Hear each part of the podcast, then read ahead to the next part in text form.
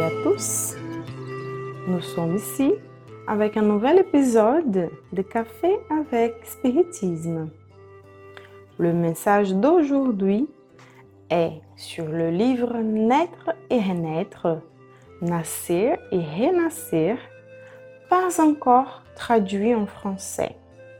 Chapitre 1 intitulé Comptabilité et destin psychographié par Francisco Candido Xavier, où Emmanuel nous dit Dans la comptabilité divine, tous dans la balance de dette ancienne, nous implorons telle ou telle providence en fonction de nos besoins. Certains demandent l'épreuve de la richesse pour se libérer de lourdes entraves des cercles de l'économie terrestre et d'autres demandent la pénurie pour apprendre comment agir dans l'abondance.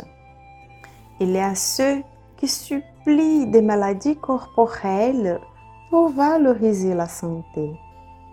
Et il y a ceux qui demandent la santé pour porter assistance aux malades dont ils se sont endettés il y a ceux qui exorcisent les mutilations et les défauts dans le domaine physique pour retrouver le bonheur dans la vie impérissable. Il y a ceux qui militent pour la concession de l'harmonie corporelle afin d'accomplir des tâches déterminées au profit des autres. Il y a encore ceux qui proposent de recevoir un cerveau clair et fort pour servir les ignorants. Il y a ceux qui demandent un cerveau frustré afin de se restaurer par humilité et la douleur devant leur propre destin. Si vous avez déjà pris conscience de la grandeur de la création, Vérifiez les talents et les inhibitions qui vous marquent. Et à travers eux, vous comprendrez quelle tâche supérieure la vie vous confie dans le court espace de l'existence terrestre. Parce que la facilité ou l'obstacle, l'or facile et la ressource difficile, les raisonnements prêts et les dés retardés sont des prêts de la divine providence avec le temps exact pour l'ajustement précis en notre propre faveur devant les lois de Dieu. Par le message d'aujourd'hui, c'est Assio Rodriguez qui nous apporte ses commentaires. Et selon lui, ce livre en particulier nous rappelle d'innombrables aspects de la justice et de l'amour de Dieu, renouvelant les occasions pour chacun d'entre nous de régler nos dettes avec la comptabilité divine. Emmanuel nous rappellera l'occasion d'un débiteur qui se rend à la banque pour renégocier ses dettes. Certains ont besoin d'un délai, d'autres demandent des intérêts moins élevés. Et bien qu'il est très simple la comparaison ressemble parfaitement au mécanisme de sauvetage de nos erreurs passées. Nous demandons l'opportunité ou même l'absence de celui-ci afin que nous comprenions le mal de ne pas utiliser nos potentialités pour faire le bien. Un exemple très actuel est celui d'Emmanuel lui-même cité par Neio Lucio dans le livre Dieu avec nous, Deus conosco, pas encore traduit en français non plus, où il continue en disant Soutenu par l'apôtre des gentils, Publius Lentulus réussit à transiter par les voies obscures de la chair dans diverses existences, jusqu'à trouver une position dans laquelle il a pu servir le divin maître avec la valeur et l'héroïsme de celle qui avait été sa compagne au début de l'ère chrétienne.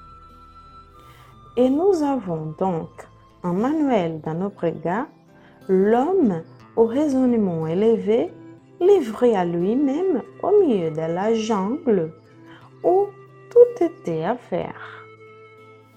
Dans un autre temps, les livres prêts à l'emploi et les instants de construit, les droits familiaux préétablis et l'argent facile, la société constituée et les piédestals du pouvoir pour briller.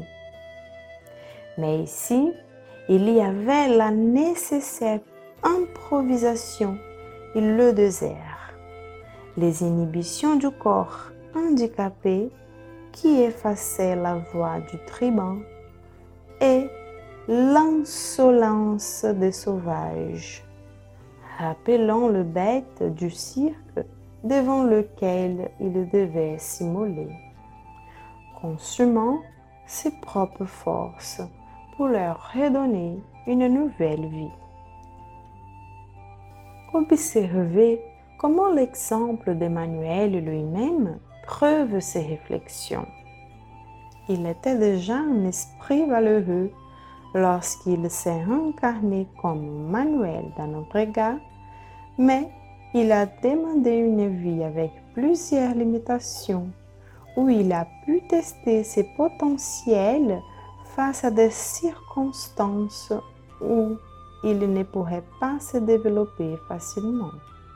Ainsi, notre ami Tassio Rodriguez a voulu terminer ses commentaires avec les mots de Neyo Lucio dans le dernier livre que nous avons commenté. Quand il dit Un travailleur n'opère jamais seul dans la continuité des services. Manuel d'Anobrega aurait pu vivre isolé à son époque. Cependant, dès le début, des multitudes d'amis l'ont rejoint, épuisés par les commandements, les pouvoirs et la domination. Et la toile de destin a converti tout ce qui était cristallisation en travail pour la collectivité, du moins à la lumière quand il était ombre, à la libération spirituelle, ce qui était emprisonnement physique. Le diamant émerge de la roche au cours des millénaires. La lumière divine jaillira aussi de nous un jour, lorsque les escories seront abandonnés dans le charbon qui servira de berceau à d'autres diamants dans le long et patient court désert. Une bonne journée à tout le monde et jusqu'au prochain podcast Café avec Spiritisme.